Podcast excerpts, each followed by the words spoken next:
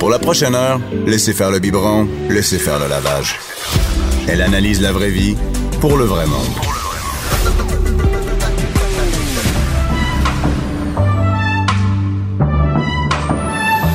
Mère ordinaire. Et c'est parti pour une autre édition de Mère ordinaire, Anaïs, pour Bianca Lompré. Allô tout le monde, j'espère tellement que vous allez bien. Écoutez, aujourd'hui, on va euh, jaser de sport. Et la raison pour laquelle je veux jaser de sport, c'est que je connais absolument rien. Nada. Zéro comme dans Ouellette, comme on disait dans euh, Lancer compte. Ça, je connais ça. Par contre, ce que j'aime en fait du sport, bon, euh, le Canadien, euh, lorsque le Canadien est en série, j'aime aller au centre d'elle. Sinon, il faut que je prenne un petit verre avec mon chum à la maison. J'aimais l'UFC, mais là, Georges Saint-Pierre n'est plus là. Et si on parle euh, de football, je saigne du nez. Je comprends encore rien au règlement. Donc, j'ai fait appel à The Max Lalonde. Comment ça va, Ness? ça va tellement bien, toi? Écoute, tellement content d'être là. Merci de l'invitation. Euh, c'est pas facile à trouver, mais quand tu l'es quand Hey, de trouver hein? le studio, c'est une belle place, puis je suis content d'être là. Mais je te dirais que le trois quarts des invités qui viennent à Cube nous posent la même question. Mais voyons donc, où la porte d'entrée? C'est comme un... un- c'est secret. Hey, écoute, vous êtes tellement bien installés. C'est un privilège d'être là avec toi aujourd'hui. Max, pour te, te présenter, en fait, bon, t'es chroniqueur, à- entre autres, à TVA Sport. Ça fait longtemps que tu roules ta bosse en radio, donc il y en a sûrement plusieurs qui t'ont euh, entendu. Et t'es un fan, un mordu de sport, de, de, de golf, de... Oui. Tu tripes, là. Oui, de golf majoritairement, c'est pas mal mon, euh, mon champ d'expertise, mais je peux te parler d'à peu près n'importe quoi au meilleur de mes connaissances. J'aime beaucoup le sport parce que je trouve ça rassemblant, parce que euh, les, les sportifs me fascinent dans euh, leur capacité de se commettre dans l'entraînement, dans la nutrition, dans euh, des sacrifices. Tu sais, on a tous le bon vouloir en début d'année. C'est Moi, je m'en vais au gym, puis je Mhm. Ça dure deux jours. Ça dure, eux autres, c'est non-stop dans l'atteinte, dans le but, justement, de euh, mettre la main sur un trophée qui est la Coupe Stanley, la Coupe Grey ou d'autres choses. Et ça, ça me fascine vraiment. Mais là, moi, je veux savoir, t'es en couple? Oui. Tu es justement un fervent de, de sport. Ouais. Ta, ta copine, est-ce qu'elle tripe sur le sport ou euh, c'est ton jardin secret, ça? Non, écoute, Comment vous gérez euh, ça? elle vient jouer au golf avec moi l'été. Elle aime ça un peu moins que moi, mais elle aime ça. On fait du ski ensemble. On n'a pas encore été cet hiver, ça va pas donné.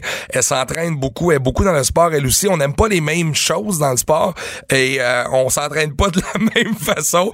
Mais oui, c'est pas une fan du Canadien, c'est pas une fan de hockey, mais moi, les- mes plus beaux moments, quand je vais jouer au golf avec elle, c'est des belles journées tout le temps. Ben, j'espère. Ben oui, C'est. Écoute, non, mais c'est c'est merveilleux. Que je te vois dire le contraire en heures en nature, au soleil, à avoir du fun et elle est super bonne en plus. Puis ça la gêne parce que toutes les fois qu'on joue ensemble, moi, je suis tout le temps, checkez ça, checkez son coup de départ. C'est la mienne. C'est la mienne, checkez ça. Je fais vraiment toujours comme ça. Je suis vraiment fier de jouer au golf Oh, avec tout le temps. T'es tellement gaga. Hey, t'as parlé du euh, Canadien. Ouais. Donc, on, on commence avec ça. là. Comment ça se passe? Est-ce qu'on va faire les, les, les séries, là? Euh, je sais qu'hier, on a gagné euh, du côté de la, de la Californie. Ouais. Parce que tu me l'as dit. Oui, parce que je te l'ai dit, le Canadien est huitième présentement dans sa conférence hier, victoire de 3-1 euh, sur la patinoire des Kings de Los Angeles. C'est un voyage dans lequel, parce que ça arrive tout le temps pas mal au même moment dans la saison, ce voyage-là, euh, en Californie, où on va aller jouer à San Jose, on va aller jouer à Anaheim, on va aller jouer à Los Angeles. Et hier, à Los Angeles, ils ont gagné 3-1. Match exceptionnel de Carey Price, on va y revenir. Mais euh, depuis 2013-2014, le Canadien était 2 en 15 en Californie. Fait que c'est Ça, ça veut dire qu'on remportait deux matchs sur 15. Ouais, ça va bien. Ah. Deux victoires en 15 rencontres. Et hier, ils ont gagné 3-1. C'est un match ultra important parce qu'ils sont nés à nez avec les Penguins de Pittsburgh maintenant à 79 points. Les euh, Penguins ont un match en main. Ça, ça veut dire qu'ils ont un match de moins de jouer que le Canadien. Et euh, les Blue Jackets de Columbus sont très près derrière. Donc, là, il y a 66 matchs de jouer. Il en reste quelques-uns pour terminer la saison. C'est ultra important de remporter le match à San Jose qui est présenté demain à compter de 22 heures. Mais le Canadien n'a pas joué, n'a pas gagné à San Jose depuis les calendriers grecs, là, à peu près. C'est Ah, bien, bien difficile pour eux autres de gagner là-bas. Euh, Dis-moi, au niveau des partisans, Ouais. comment ça... Tu sais, mettons, moi, ce que j'aime quand je vois au Centre Bell aussi, c'est c'est la vibe. Ouais. Est-ce que tu es déjà allé voir un show? Euh, ben, pas un show, hey, un show. Ouais, souvent. comment un match en Californie? Est-ce que les, les partisans... Ah, en Californie? Ouais, est-ce que là-bas, même... euh, Écoute, Los Angeles à gagné la. Coupe Stanley dans les dernières années. Ils se sont appropriés leur club de hockey. Euh, Il y a une belle réaction là-bas. Moi, l'arena, euh, le stade qui m'a le plus impressionné dans les dernières années, c'est Vegas. J'étais à Vegas Ben au mois oui, d'octobre. été doute voir les Golden Knights. Écoute, dans l'expérience client là, que Geoff Monson nous parlait au début Ouais. de saison au Centre Bell, je n'ai jamais vécu ça.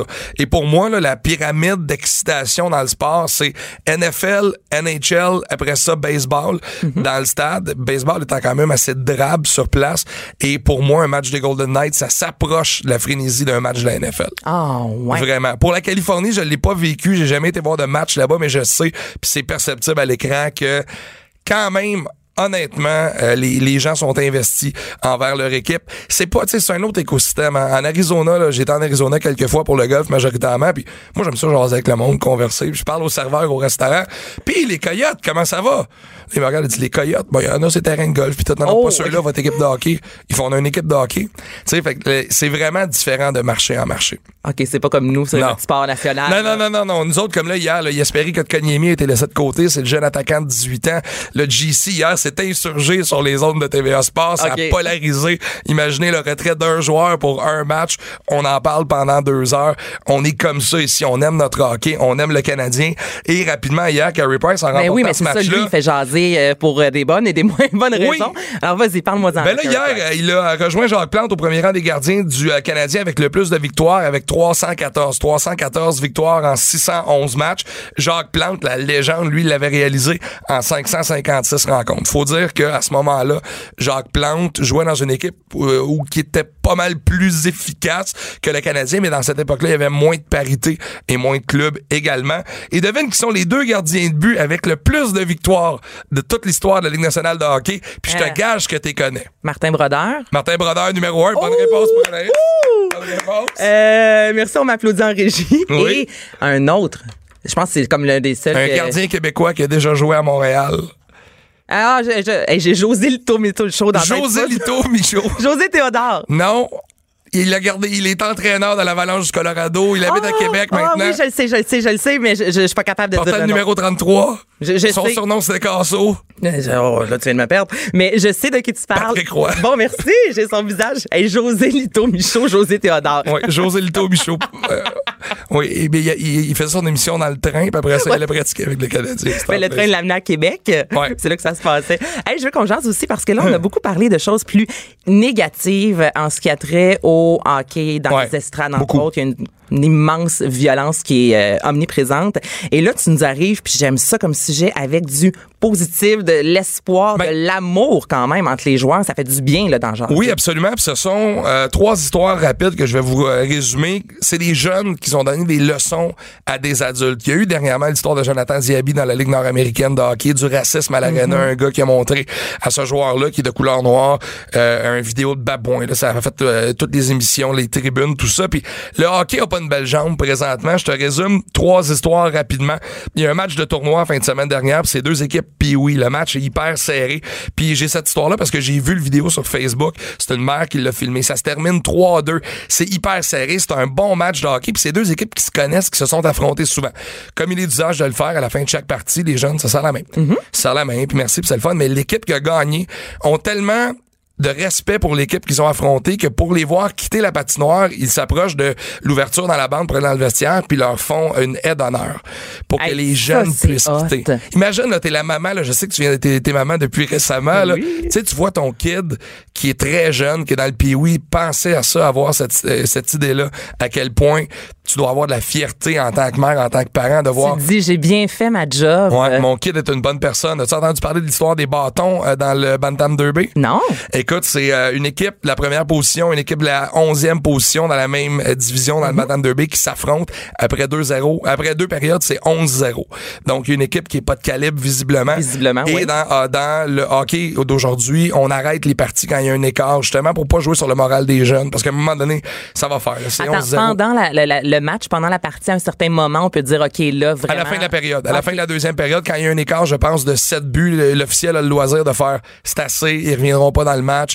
On démolira pas les petits gars plus que ça, on va l'arrêter. Ah, mon Dieu, tu vois, je ne Ouais. savais pas ça. ça Sauf vraiment que l'équipe qui perd 11-0, eux, ils veulent jouer, ils veulent patiner, ils ils veulent s'amuser. Ils demandent à l'entraîneur de retourner sur la patinoire. Là, l'entraîneur demande à- au gouverneur de l'autre équipe, il dit, ben oui, ça, venez, on va pratiquer de notre côté, vous pratiquez de votre côté, on va patiner. Il nous reste une demi-heure de glace. Et il y a un petit gars qui va mettre son bâton dans le centre de la patinoire comme on faisait dans, au parc dans le temps pour qu'on fasse les équipes. Oui. Fait que là, tout le monde s'approche, tout le monde trouve que c'est une bonne idée, tout le monde met ses bâtons dans le milieu de la patinoire, font les équipes, échangent les chandails, jouent un contre l'autre.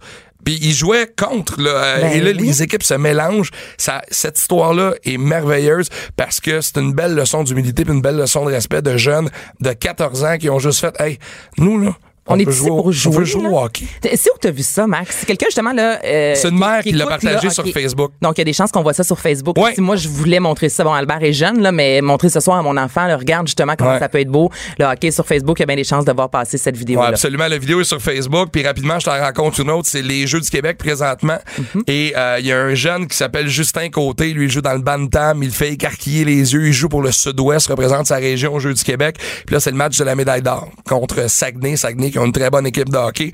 Et on parle souvent dans le sport des fois de l'attitude que, tu sais, le, hey, les ados, puis cette génération-là, puis comment ils sont, puis Ouais. le jeune marque 5 buts dans la rencontre. Ça fait 1-0, 1-1, 2-0, 2-1, 2-2. Et lui, c'est le héros de cette partie-là. Il a 14 ans. Il y a un journaliste sportif. Lui, il donne la médaille d'or littéralement à son équipe là, parce qu'il marque 5 buts. Il y a un journaliste sportif qui va le voir à la fin de la rencontre, qui lui pose des questions et jamais il a utilisé le jeu. Il a tout le temps parlé de son De équipe. L'équipe au complet. On a travaillé fort, on a connu un bon match.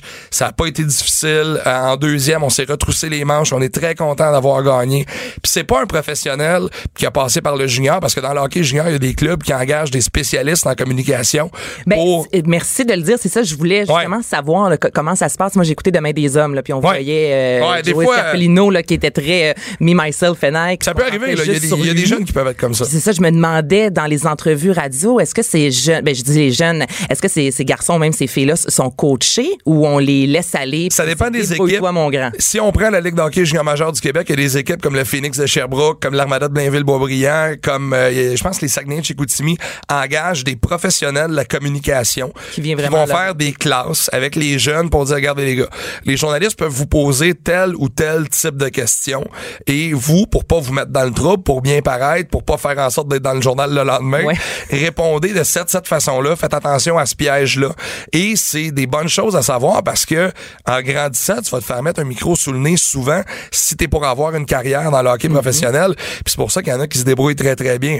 Puis moi ce jeune-là, Justin Côté, 14 ans, Bantam, va assurément avoir une carrière dans la Ligue de hockey junior majeur du Québec. Les recruteurs sont déjà euh, alentour de lui pour le voir évoluer. De le voir déjà à 14 ans avoir le discours d'un- professionnel. Puis penser à ses, son équipe, ses Ouais. coéquipiers, ses pairs et savoir les mettre de l'avant et pas juste prendre euh, justement là, euh, tout hum, le le, le, le, le, ben, le crédit. Merci, Max. Je hein. cherchais Patrick Roy puis crédit aujourd'hui. C'est ça que je cherchais. Mais tu sais, c'est puis ce que j'aime là-dedans, c'est que ça prouve une chose au terme de tout ce qu'on a entendu cette semaine, le guide d'Hockey Québec d'intervention pour les arénas de la ministre Charret, euh, l'histoire de la Ligue nord-américaine. Le problème, c'est pas les jeunes sur la patinoire, le problème Les est dans les estrades. estrades. Le problème est dans les estrades. Si vous avez rien d'intelligent à dire, puis si vous êtes pas là pour juste encourager et avoir du plaisir, restez chez vous, honnêtement. Avant d'aller euh, de jaser un peu de tennis, je veux juste savoir, vu que toi. On va euh, parler de tennis, je t'ai pas au courant. on va jaser de golf. Oui. Hey. C'est extra.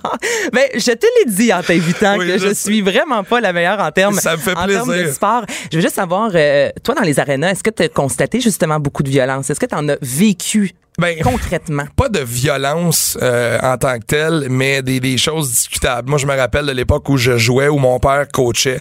Mon père coachait parce qu'il a frôlé le professionnel au hockey, parce qu'il sait comment se comporter avec des jeunes. Puis, puis c'est pas parce que c'est mon père que je le dis, mais euh, c'était un excellent entraîneur, très fair, très très juste. Euh, Il y avait des parents qui coachaient leur fils des estrades, qui disaient, qui regardent son fils sa patinoire, qui dit déplace-toi, mets-toi pas là pour la mise en jeu. Ben non. Qui font des signes. J'ai vu des parents se battre dans les estrades une fois.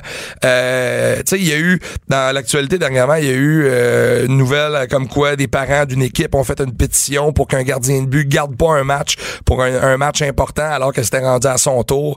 Puis les parents de cette même équipe-là se sont braqués pour dire il est pas assez bon, on veut que ça soit l'autre. Hey, hein, ça devient. Honnêtement, puis je, je vais te faire une confession là. J'adore le hockey. Je capote sur le hockey, j'adore ce sport-là. Mais je me pose des questions à savoir. Mettons que mon fils, il me dit, là, le hockey, ça m'intéresse pas, puis j'aimerais mieux euh, faire du piano, jouer au soccer. Ben, laisse-le jouer. au Non, piano, non, s'il absolument, plaît, absolument. là. Non, non, absolument. Ouais. Mais ce que j'allais dire, c'est, je pense pas que ça va me déranger. je pense pas que je vais avoir ce manque-là d'aller à l'arena et de vivre ça parce que honnêtement, ça me fait un peu peur. Ça me fait un peu peur de, de vivre ça dans, dans comment ça se passe présentement. Puis c'est pas généralisé, puis c'est pas partout, puis il y a des endroits où c'est mieux, mais on n'entend tellement pas des belles choses Mhm. présentement que je me dis, je sais pas comment en tant que parent. Moi, je sais que je vais me prendre un café, je vais être assis au bout, let's go les gars, je vais taper dans les mêmes, je vais m'amuser. Au pire, je vais m'impliquer avec les kids pour leur montrer le très très peu que je sais du, du hockey réellement. Mais euh, j'ai, j'ai- ça, ça m'inquiète beaucoup. Mais le fait qu'on entende beaucoup de négatifs par rapport au hockey, il y a peut-être quelque chose de positif là-dedans. Tu sais, si Ouais. je fais un parallèle avec le fameux MeToo, euh, quand beaucoup de femmes et des hommes ont commencé à briser le silence, ben après ça, tout le monde a été conscientisé et on fait attention maintenant au boulot ou dans le quotidien à ce Ben- qu'on dit. Donc, je me dis, le fait de lever le flag, en quelque sorte, de mettre la lumière sur les problématiques qui se Ouais. retrouvent dans les estrades, entre autres, ben peut-être que ça peut enfin faire changer les choses parce que quand on n'en parlait pas, ben c'est encore pire. Là, ça va juste continuer à prendre l'ampleur. Donc, le fait d'en parler, ben, crime bien. Peut-être que là, on va aller voir un match de hockey puis dire aux gens autour de nous, ta gueule. Je suis désolée de dire Mais ça, se- ouais, mais mais un ça se vrai, fait. tais-toi, assis-toi puis écoute la game. Mais c'est parce que les gens veulent pas intervenir. Puis tu sais, rapidement, je reviens sur l'incident de Jonathan Diaby. Il y a un joueur qui est au banc, il y en a un qui monte Ça, sur ça le. Parce que puis il monte parce qu'il y a une petite baie vitrée qui les sépare. Parce que s'il y a pas de vitre, il est assis tranquille. Parce que généralement, ces gens-là sont pas bien bien courageux. Mais lui, il est là, il monte des vidéos de Babouin, un joueur de couleur noire qui vient juste jouer au hockey. Et tout le monde alentour. Ah, c'est donc drôle. Il y a des vidéos de save. Ça, c'est drôle, ça. Mais sa famille également, hein. donc son père s'est fait, Son père s'est- fait euh, platter les cheveux. Exactement, il fait bousculer. Sa blonde s'est fait traiter de salope, de, de némite. C'est du hockey. C'est du hockey. Il y a pas. C'est la Ligue nord-américaine de hockey. C'est une ligue de remise Mm. en forme pour des gars qui ont déjà passé dans le pro. Puis c'est une ligue qui, malheureusement, tente tellement, mais tellement de changer l'image qu'elle avait de on a engagé des boxeurs, puis on leur a mis des gants puis du foil, puis on les envoie se battre. Et puis on s'en va vers ça tranquillement pas vite, mais là, cet incident-là vient de faire reculer la Ligue dans encore 10 ans. Oui, mais on en a parlé. Exemple, Ouais. à tout le monde en parle. Mais ils ont un bon Et commissaire. fait- ouais. Ils ont un bon commissaire en Jean-François Laplante. Il l'a dit, c'est tolérance zéro. Les deux gars qui ont fait du trouble ont été bannis. On les verra plus dans les arénas de la Ligue nord-américaine de hockey. puis C'est une bonne nouvelle. Puis fallait mettre notre pied à terre là-dedans. Mettons notre pied à terre. Ouais, il faut. Pas de cinéma, pas d'artifice. Ici, on parle de la vraie vie. Jusqu'à 12. Mère ordinaire. Cube Radio. On parle de la vraie vie, on parle de musique. Je vous rappelle qu'avec moi en studio, euh, Max Lalonde est toujours là. Hey, merci. C'est Hey! on a bien du plaisir J'ai appris plein de choses sur le sport. Oui, on a appris que José Lito a déjà gardé les buts pour le Canadien. Ça, ça va me suivre longtemps. Oui, je pense que Ah, oui. Je m'excuse. Stéphane Plante, allô? Allô? Hey, la journée de la femme approche C'est vendredi. à grands oui. pas. Donc Oui. là, on jase de band composé de femmes. Uniquement Moi, j'aime de ça femmes. comme sujet. Oui, parce qu'on retrouve souvent des, des groupes avec euh, une fille qui va jouer de la bass ou une chanteuse, guitariste. J'ai dit pourquoi pas y aller avec la totale 100% des groupes de, de, de femmes un peu dans, dans l'histoire du rock, parce que le rock manque pas de, de figures euh, féminines importantes, comme le Debbie Harry, de Blondie, Chrissy les Pretenders, il y en a plein. Mais j'ai dit on va y aller avec les groupes là, vraiment. Mais des groupes, mettons là, vite Max, je te demande un band de femmes. Euh, les Twisted Sisters. Il y a juste une chanteuse. non? Écoute, hey, j'ai Art. euh, Art, ouais, ben les, les sœurs Anne et Nancy Wilson, mais c'était deux autres gars. Ok, je l'ai. Les Spice Girls. Ah, ben ok, voilà. ouais, non, mais t'en as un. Déjà, ben oui. Mais c'est vrai que c'est plus difficile que si je te demande un band de gars, on en a à la pelletée. Ben un oui. band de femmes, hein, je- C'est plus, c'est ça, il faut, plus euh, faut chercher. ouais. Et euh, ben écoute, parce que le- c'est vrai que le rock, c'est encore assez macho, un peu comme approche. Même le rapport entre les, les la rockstar, la groupie, euh, c'est hmm, c'est douteux des fois. Mais quand c'est une femme, fais pas dire. quand c'est une, une femme, un groupe de femmes qui font du rock, euh, c'est plus facile pour les, les, les jeunes filles de s'identifier S'identifier. puis se dire ben moi aussi je peux le faire puis je vais le faire. Et il y a beaucoup de groupes qui sont nés comme ça dans cette espèce de mouvance d'affirmation et ça va dans tous les genres vraiment. Euh, on va écouter un- des pionnières de Runaways Ah et la oui. pièce Cherry Bomb. Hello,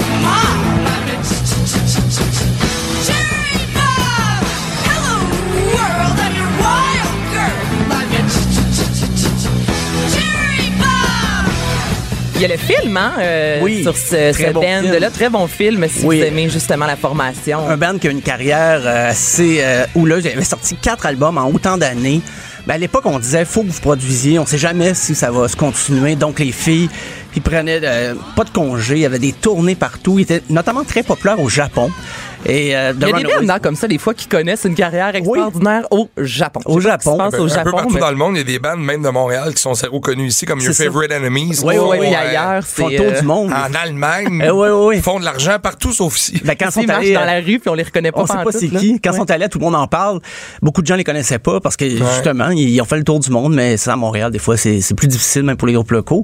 Mais The Runaways, à l'époque, ça a été difficile, mais maintenant on en parle encore. Il y a deux des filles, euh, ben Joan Jett, Joan Jett, ouais, voilà Joan qui a Jett. fait I Love Rock and Roll qu'on connaît bien. Lita Ford aussi, l'autre guitariste, elle a fait un duo avec Ozzy Osbourne. Donc, ils ont continué chacun de leur côté. Il y avait des petits, euh, ils s'entendaient pas surtout à l'époque de Runaways, mais c'est un groupe qui en a influencé tellement euh, d'autres groupes, non seulement de filles, mais dans le rock en général.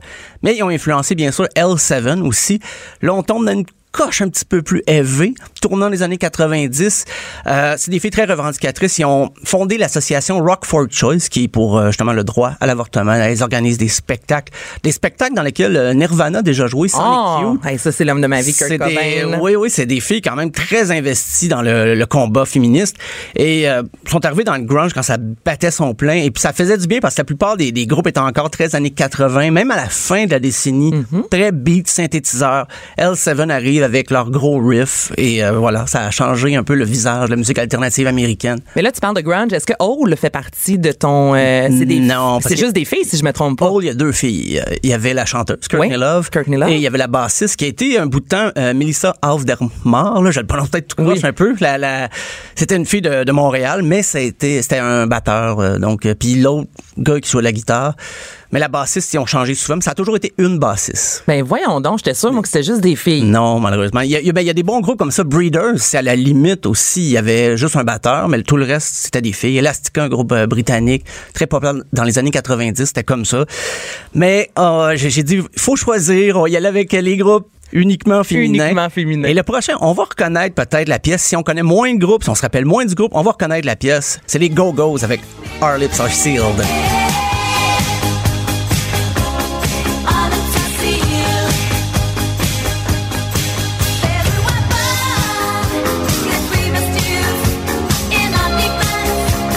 Très années 80. Oh oui, oui, hein. oui. Euh, c'est drôle parce que les filles, ils venaient de la scène punk, là, fin des années 70. Il y a des filles là-dedans qui ont fait des overdoses, qui ont des problèmes de drogue. ça sonne pas euh, Mais ça sonne overdose, pas- hein, cette pas là du Je suis là, mais. C'est tellement Pas pop. ça de la musique d'overdose. là. Non, et c'est le, c'est le premier groupe euh, entièrement féminin qui est euh, apparu sur le, le Billboard avec leur propre composition. Donc, euh, c'était l'album Beauty and the Beat en 81. Et ce qu'on entendait, c'était Lips Are- Sealed. Et c'est vrai que c'est très pop, ça Ben, reste euh, très accessible, ça joue dans tellement de films. Mm-hmm. Mais c'était un des, des groupes, euh, juste après Runaways, c'est les Go-Go's. Donc, on a entendu un peu partout. Les filles avec quel âge environ? Lors de Il ce hit-là? Euh, 20, 21, début Ok, c'est ça, vingtaine. c'est- elle était jeune, là. Il était jeune, puis il avait commencé à la fin des années 70. Les filles avaient joué dans d'autres groupes avant. C'était des filles quand même connues de la scène punk euh, à Los Angeles. Puis à un moment donné, je pense qu'il y a un agent, quelqu'un leur a dit, vous avez un potentiel pop dans vos chansons. Suffit de trouver vo- votre son, trouver votre voix. Et Ben, ils l'ont clairement trouvé parce Ils l'ont que, trouvé, euh, on la connaît tous, cette Ah oui, il y a- il Vacation aussi, une autre chanson Mais des c'est un changement là, de la scène punk à ça. À passer à ça, oui, oui. Et puis, euh, il y a des fans qui n'ont pas suivi, mais ils ont gagné tellement plus de fans en, en mettant leur son plus pop. Donc, euh, les Go-Go's, les filles, il y a Belinda Carlisle qui a chanté un peu après. Ça se sont reformés à quelques reprises, mais ça a jamais été euh, le feu sacré comme à cette époque-là. ce. Des tournées internationales. C'était vraiment la grosse époque des Go-Go's dans les années 80. Euh, Il y a The Donnas aussi qui Oui, ça, je existe. connais. euh, plus Ramones, un peu Mhm. punk, inspiré de... Euh, Les filles, tu demandais l'âge des Go-Go's, il y avait 14 ans quand ils ont Ben commencé, non. The Donnas. Puis ils ont eu divers noms, ils se sont appelés euh, des Electrocute, ils ont pris une couple de- d'avenues bizarres, puis à un moment donné, The Donnas est venu, ils ont dit on va faire de la musique comme les Ramones, un peu pop, euh, qui déménage. Un son un peu garage, hein, si je me pas. Oui, oui, oui. Absolument. Et par la suite, ils ont changé un petit peu, sont allés dans le glam rock, un peu hard rock, Motley Crue, ACDC, Kiss, euh, pour élargir, j'imagine, un peu leur clientèle, euh, leurs fans. Et euh, ça a entraîné encore d'autres groupes dans leur sillon, de Sarah Hot Nights de Suède. Ben, sont séparés en 2011, mais ça reste un groupe important quand même de, du rock féminin des années 90. Et euh, je, je vais revenir aux années 80 parce qu'il y a un groupe que pas que j'avais la musique des années 80, là, c'est Ça- un bijou. C'est un bijou, ça nous marque. Et un groupe Le linge anti- aussi. Ouais. Le linge, ben oui. À toutes des années 80, Alors- je te dirais les coupes de cheveux aussi. On là. va reconnaître ça tout de suite. Walk Like an Egyptian, The Bengals. Ouais, c'est vrai, hein?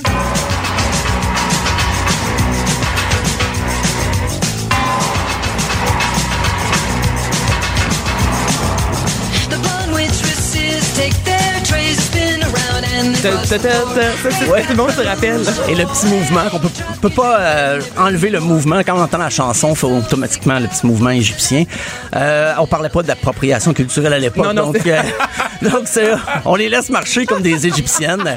Euh, Ah, ça, c'est beau, ça. le- voyons, les Bengals avaient une, une espèce de mentor, puis ça se savait pas trop à l'époque. C'est Prince. Ah. Prince a composé des chansons pour elle, mais euh, elles ont composé beaucoup de leurs chansons. Mais la chanson Manic Monday des Bengals a été écrite par Prince. Il prenait un autre nom. Il voulait pas que ça se sache. Je sais pas. la rumeur qu'il y ait eu une relation avec Susanna Hoffs, la chanteuse principale des Bengals, mais il leur écrivait des chansons, leur donnait des conseils euh, pour Mais il prenait un autre nom. Oui, absolument. Ben, voyons donc, toi. Ben, Prince, en partant, son vrai nom, c'est Roger Nelson. Ouais, je Euh, m'attendais que ça s'appelait pas Prince, mais je pensais Ouais. qu'elle allait garder son, nom d'artiste pour écrire, euh, tu sais, pour assumer les chansons qu'elle Un écrit. ghostwriter en musique. Euh, Voilà, Ah, ouais. qui était déjà millionnaire à l'époque quand Ben même. oui. mais- Fait mais- qu'il le fait par amour, clairement. Oui, lui il avait vraiment aimé quand il avait vu le groupe, euh, je pense à San Francisco, viennent de la Californie, euh, les Bengals. Il a compris, juste en les entendant en spectacle, il a dit faut mettre ça sur, sur un album. Il, les- il les a aidés dans leur carrière, peut-être moins vers la fin, mais quand même, il leur a donné un bon coup de pouce. Euh, en France aussi, un groupe euh, rock qui déménage quand même Plasticine. C'est quatre Mon très jeunes filles. Ils ont fait les francopholies euh, il y a quatre ans, je dirais. On parlait de garage avec les Donneuses, peut-être plasticine. Je sais pas ce que les filles pen- penseraient de ma comparaison, mais c'est comme les Donneuses de France. OK, vas-y. Bon. Est-ce Euh, qu'on a un extrait? euh, non, euh, Oh. parce que j'ai une coupe. pa- Parlant d'extrait, j'ai les A-Babies aussi. On change Ah, le ben style oui, un peu. ça, c'est bon. On va entendre c'est très bon. le fil de téléphone. Que je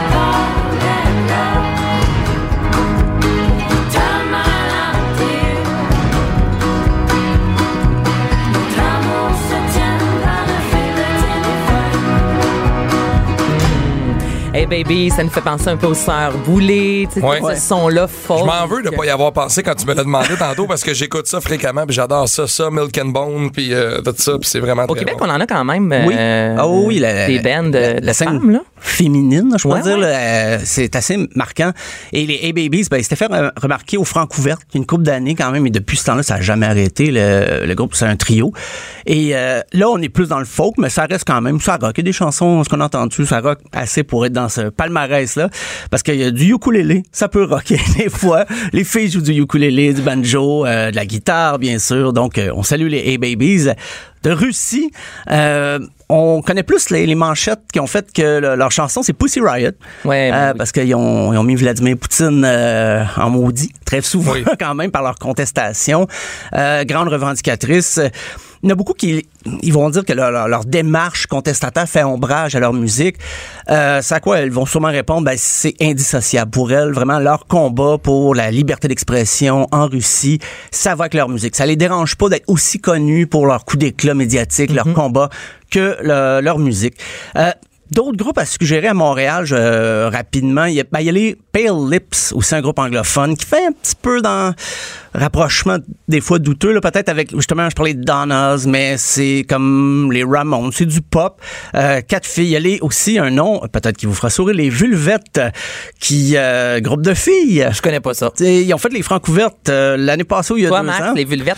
Euh, non, Quoi? ça me dit rien vite comme ça. Ben, on va en entendre. On va entendre une petite chanson.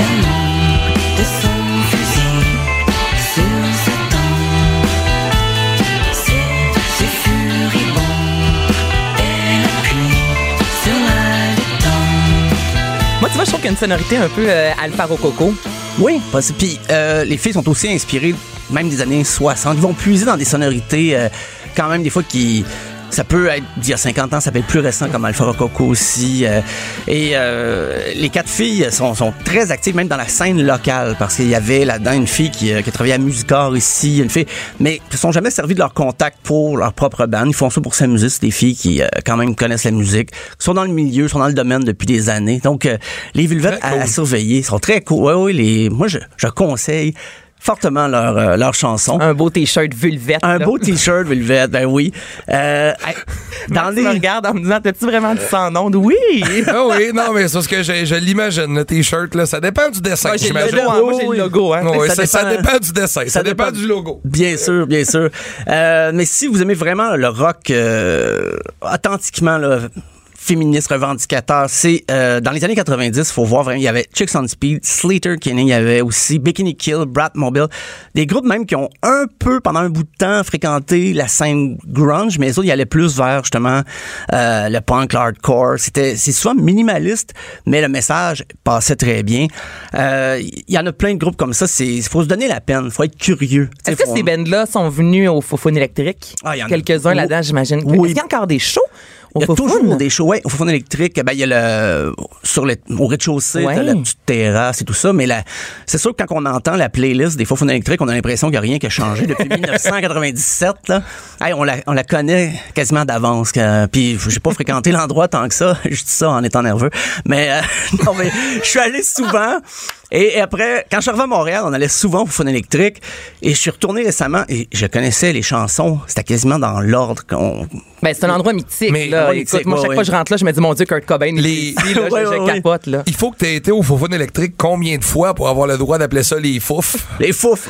Nous autres, là, hey, on, Ben- au fouf? On va au fouf! Ben, officiellement. Oh, ouais, j'avoue, on écoute les vulvettes au fouf. Ouais, ça- on est- Ouais. Parce que j'ai été au Fofone électrique quelques fois, mais entre nous autres, la gang de chums, c'était on va au fouf. Puis là, faut que tu l'expliques aux non-initiés Ouais, que tu ça. vas pas à l'autre endroit, que tu vas dans un bar où il y a de la musique. C'est ça. Ben, je pense que légalement, c'est devenu les fouf. Il y avait eu des, euh, des problèmes financiers. Ils ont, ils ont dû changer de nom, mais tout le monde appelait ça déjà les fouf. Donc, c'est officiellement, si on, on regarde en face du bar, c'est écrit les fouf.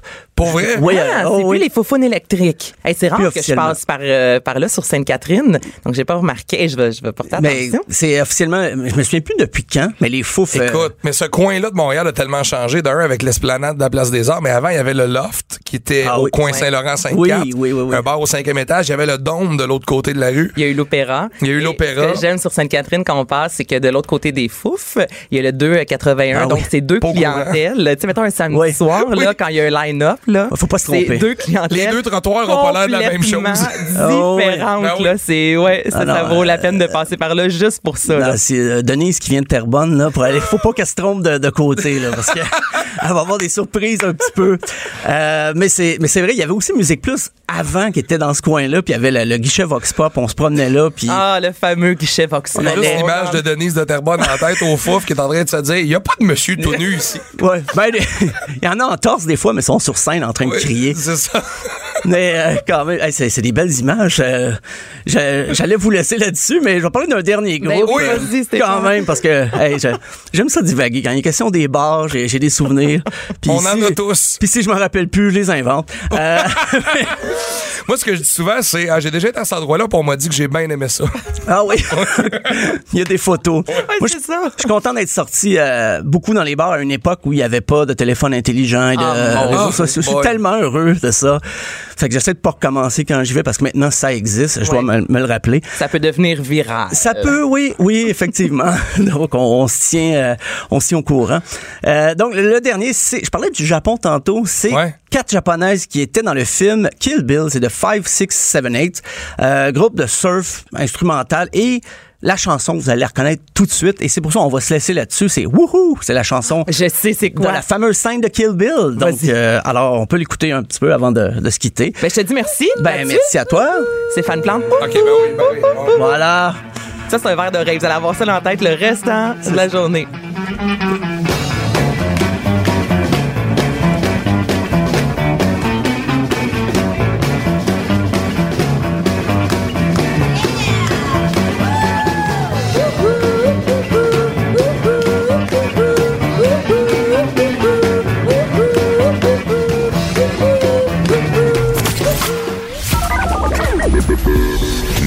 Ordinaire. Joignez-vous à la discussion. Studio à commercial cube.radio. Appelez ou textez 187 Cube Radio. 1877 827 2346.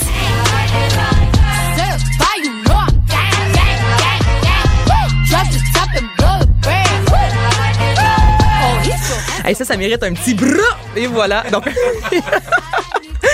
Il a réussi à l'amener à Montréal. Donc, elle sera euh, bon, au Parc olympique pour le festival Métro Métro. Pour nous en jaser, Olivier Primo. Salut, Olivier. Comment ça va? Mais je pense qu'elle dit plus au cure ou un affaire comme ça. Là. Elle, C'est pas bra. Ah, c'est pas bras. OK, je vais, hey, je vais le pratiquer puis je vais le faire au festival. Ça, je te le promets. Aucun problème. Hey, comment ça va, là? T'es-tu dans ta voiture? Ouais, c'est ça, le, le- le petit bruit de fond, puis le fameux Bluetooth, c'est ça que ça fait. Il n'y a pas de problème, on va te prendre euh, comme ça. Donc, euh, Olivier, tu vas entendre aussi Max Lalonde, euh, chroniqueur sport, qui va se joindre euh, à la Salut, conversation. Donc, euh, ça, c'est pas moi qui ai mal à la gorge. On est deux en studio. Euh, je veux te jaser Métro Métro qui s'amène au Parc olympique. 18, euh, voyons, 19 mai. Euh, ça se veut le plus gros festival hip-hop urbain au Canada. Qu'est-ce qui se différencie tant que ça des autres festivals? Parce qu'on s'entend, bon, il y a Oshéaga, EV Montréal. Là, toi, tu as choisi un spot qu'on connaît pas tant que ça pour des festivals. Qu'est-ce qui t'a amené aussi au Parc olympique? Premièrement, on va parler du spot qui est extraordinaire. Euh, L'année passée, je l'ai découvert pendant l'OSM. Il y avait presque 40 000 personnes. C'est vraiment, vraiment beau. C'est au cœur de Montréal. Puis, il y a deux bouches de métro et énormément de parking, ce qu'on adore. Euh, c'est à l'extérieur, le décor est magnifique. Puis, tu sais, il y, a- il y a beaucoup de monde qui m'a demandé ça va être quoi les décorations, puis etc. Mais c'est le stade olympique, c'est la ville de Montréal. C'est pour le vrai, c'est malade. Puis euh, côté programmation, on est vraiment axé sur le hip-hop à 100%, qui nous différencie vraiment des, des autres festivals. C'est pour ça qu'on peut dire qu'on est le plus gros festival hip-hop euh, au Canada, puis by far même. Euh, Il y avait un gros festival aussi à Toronto qui s'appelait Evo que Drake organisait, euh, qui dans le fond il fait quand ça y tente. Mais euh, là en ce moment on peut on peut se on peut se vanter ouais, d'avoir la plus grosse programmation hip-hop. Puis les ventes de billets le prouvent, le monde sont bien excités. Puis euh, on a une belle date en plus, hein, c'est le long week-end au début de l'été. On a, on, a, on a bien hâte, on se positionne le premier festival de l'été. Et on va lancer les, les, les- la festivité qui va durer euh, trois mois avant qu'on regèle euh, à l'automne prochain. C'est de même. Oui, tu parles de la vente de billets, justement. Les passes de jour sont vendues à plus de 75% donc euh, vraiment, félicitations. Euh, côté logistique, là, tu fais ça au stade olympique. Moi, je vois le stade olympique de ma fenêtre. Est-ce que je vais pouvoir dormir ce week-end-là ou ça va bouncer jusque dans ma salle de bain? Non, parce qu'on ferme à 10h30, premièrement, parce qu'on est respectueux envers les voisins. Euh, puis, tu sais, c'est une première année, fait qu'on c'est sûr qu'il va y avoir des tests de son. Euh, où on a positionné le stage, les ingénieurs de son nous disent qu'il n'y aura pas de problème. Fait que ça va être un beau euh, une heure à 10h30. Puis C'est pas du gros, euh, c'est pas de la musique électronique, hein. Fait que Mhm. c'est pas euh, de la baisse à répétition. Euh, puis de toute façon, t'es je te l'apprends là, mais on donne des billets à ceux qui, habitent en entour. Fait que on va se voir euh. Oh! Ali, question comme ça. J'imagine que tu as vu le documentaire Fire euh, Festival sur Ben oui. Netflix. Euh, organiser un festival, promettre des trucs à des gens, ça demande énormément de temps. Comment le businessman que tu es partage son temps entre l'ouverture du Beach Club, la saison qui s'en vient, puis organiser le plus gros festival hip-hop au Canada? Il partage avec bien du monde qui travaille avec lui. Euh, Là-dedans, on est moitié-moitié avec des partenaires d'Ottawa. On a un festival là-bas aussi qui s'appelle Escapade. Ça fait plus de 12 ans que ça existe. Fait que les gars là-bas, c'est vraiment des, des professionnels. Puis là, on est vraiment dans la vague du Firefest, là, comme tout le monde a peur. Il y a même du monde qui m'écrit si j'ajoute mes billets, c'est sûr que ça va avoir lieu. Puis c'est pas juste nous qui le vivons, c'est partout dans le monde. En ce moment, tous les festivals, il y a beaucoup de festivals qui ont de la misère à vendre des billets. Même des festivals que ça fait 4-5 ans que là, cette année, ils se disent OK, on y va avec la- notre première énorme programmation. Le monde, il croit pas. Ben voyons donc. Fait que le, documentaire a eu cet effet-là, dans le fond, sur les producteurs de festival. Ouais, puis pas juste ça, c'est les, les tout ça, les blogs, tout le monde, euh, ça va être le, le futur Fire Festival. Puis on parle pas juste de nous autres, on parle de partout. Fait que je trouve ça, euh, regarde, parle-en bien, parle-en mal, mais il y a quand même une petite réticence. Puis là, deux semaines avant, si t'as pas ton billet, le monde, ils vont bien voir que ça va arriver, puis ils vont faire comme fuck, excuse-moi, je, dis fuck, mais j'ai pas mon billet, puis bon, ça va avoir lieu. Fait j'ai beaucoup, j'ai eu des milliers de messages là. Ça va être le futur Fire Festival, ça va-tu arriver? Parce que tu sais, il y a beaucoup de monde qui m'aime, il y a beaucoup de monde qui m'aime pas, mais dans la vie, je suis un promoteur, puis comme que, tu m'aimes ou pas, on va avoir du fun quand même ensemble. Fait qu'il y a beaucoup de monde qui m'aime pas, qui sont comme Ah, lui, ça va être un Fire Festival, mais qui achètent des billets pareils.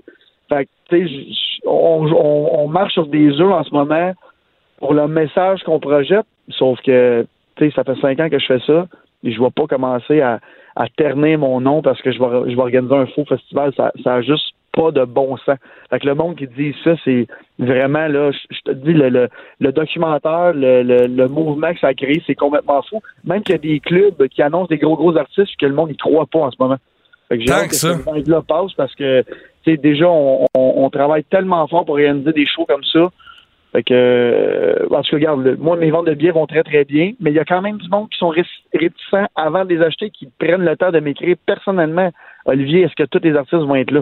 Comme, c'est- vrai. Puis, je peux vous le garantir, au nombre d'argent que j'ai envoyé en dépôt, j'espère qu'ils vont être là, parce que ça va aller mal d'abord. Mais c'est déjà aussi arrivé au Beach Club avec Justin Bieber, tu sais, qui avait euh, annulé sa performance. Là, en plus, il y a le documentaire sur Netflix. Donc, tu sais, on peut pas en vouloir aux gens aussi à Mané de dire, bon, hey, c'est pas donné, là, passer un week-end dans un festival. Donc, tu sais, je peux comprendre aussi que les gens ont euh, une certaine réticence par moment. Mais là, toi, tu t'engages vraiment à nous livrer euh, quelque chose de solide comme tu fais à chaque année au Beach Club?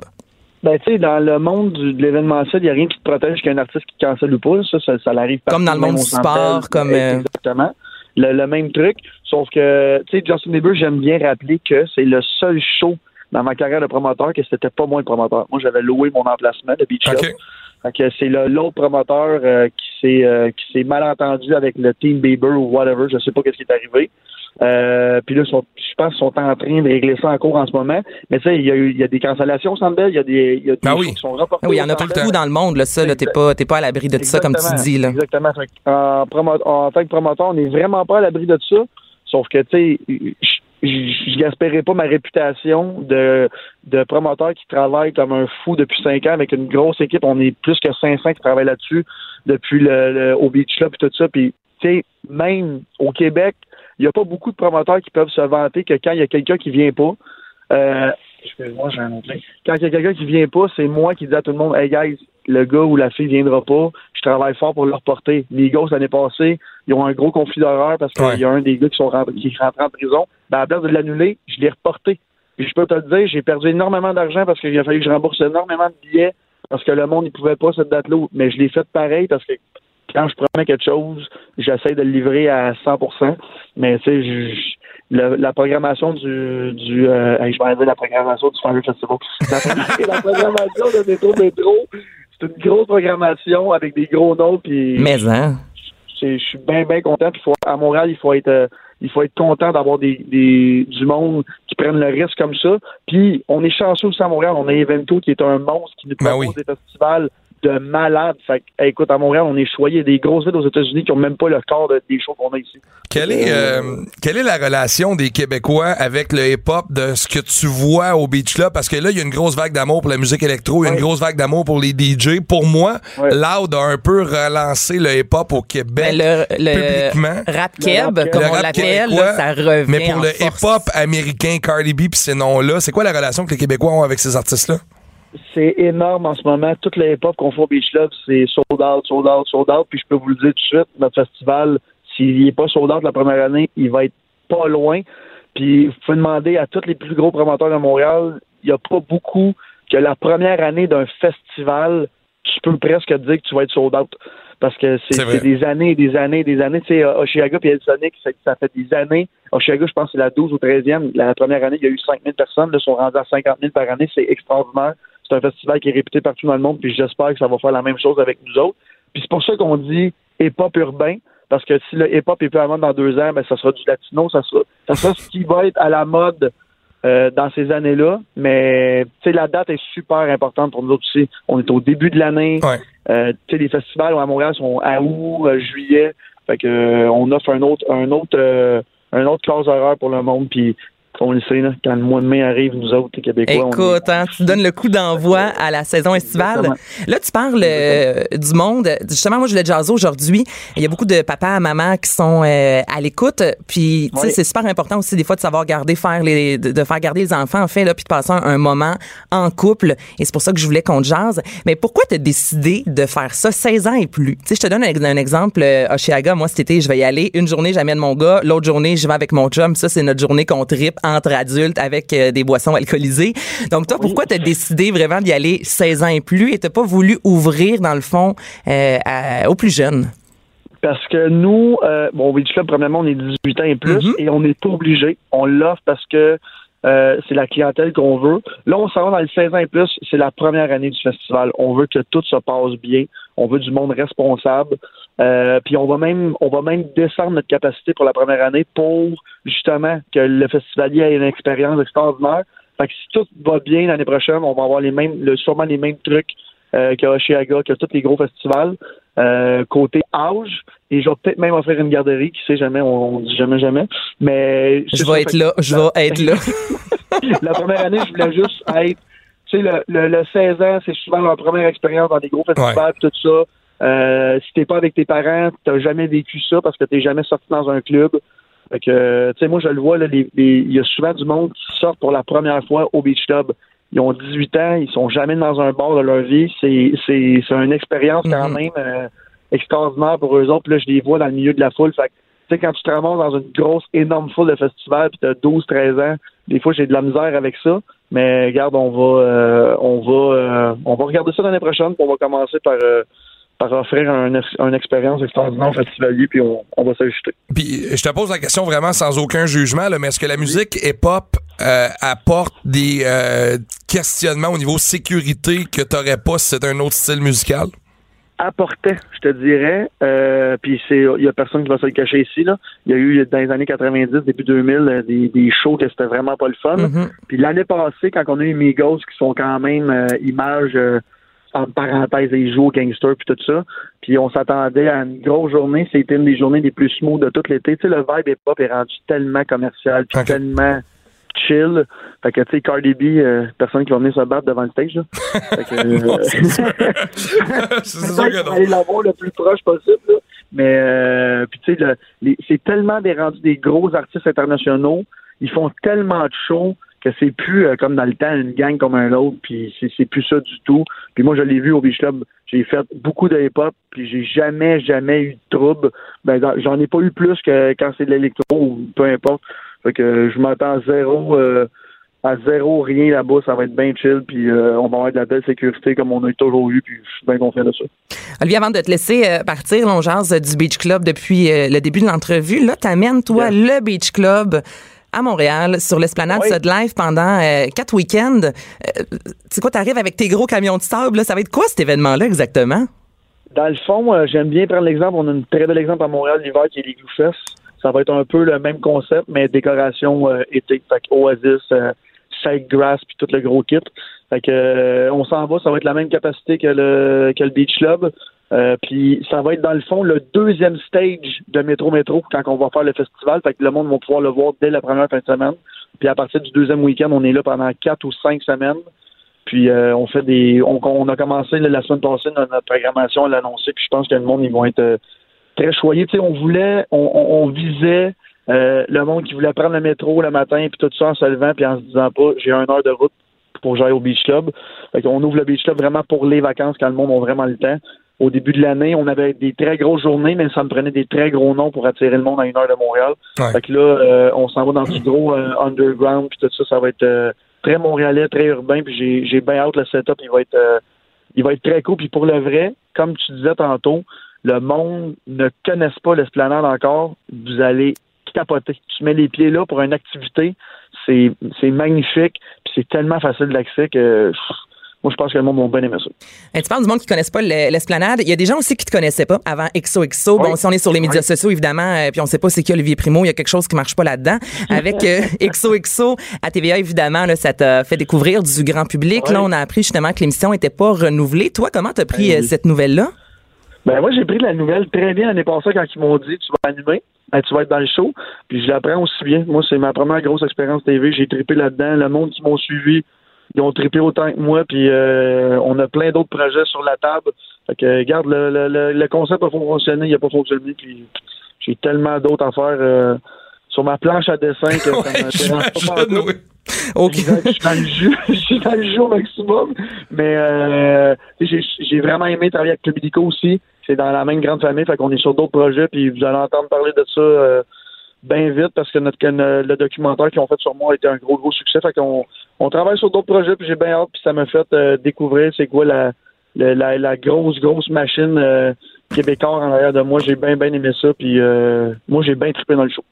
Et pour finir, j'ai pas le choix, Olivier, de te poser la question. Là, on a jasé de métro métro, les frais cachés, euh, le fameux Ouais. retour collectif sur l'achat des Ouais. billets. Ça en est où, ça? Quand on dit frais caché, je, je veux juste. euh, Non, non, vas-y, je, je te pose la question justement là, pour que tu puisses t'exprimer là-dessus. J'ai fait mes j'ai fait la sortie après. Euh, tu sais, il y a tellement de, de promoteurs à Montréal qui annoncent des billets, nanana. les- Tu sais, j'aime pas le, le, le but frais caché là, parce que quand t'arrives pour peser, acheter, c'est pas moi qui paye sur la souris pour toi là. Non, non, t'as raison. Euh, mais tu sais, s'il y a eu une erreur, c'est pour ça qu'on appelle ça une erreur. On va la corriger. En ce moment, on est en train de regarder ça. Puis, je veux dire, tu sais, je veux dire, j'ai jamais voulu. Je vais le répéter encore.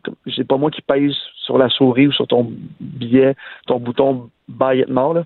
Fait que je, comprends, mais tout le monde qui achète un billet dans sa vie sait qu'il y a un frais de service, des taxes, Absolument. des frais de billetterie, que by the way, ils viennent pas à nous. C'est des taxes puis des frais de livraison qu'il faut qu'on envoie les bracelets puis tout ça.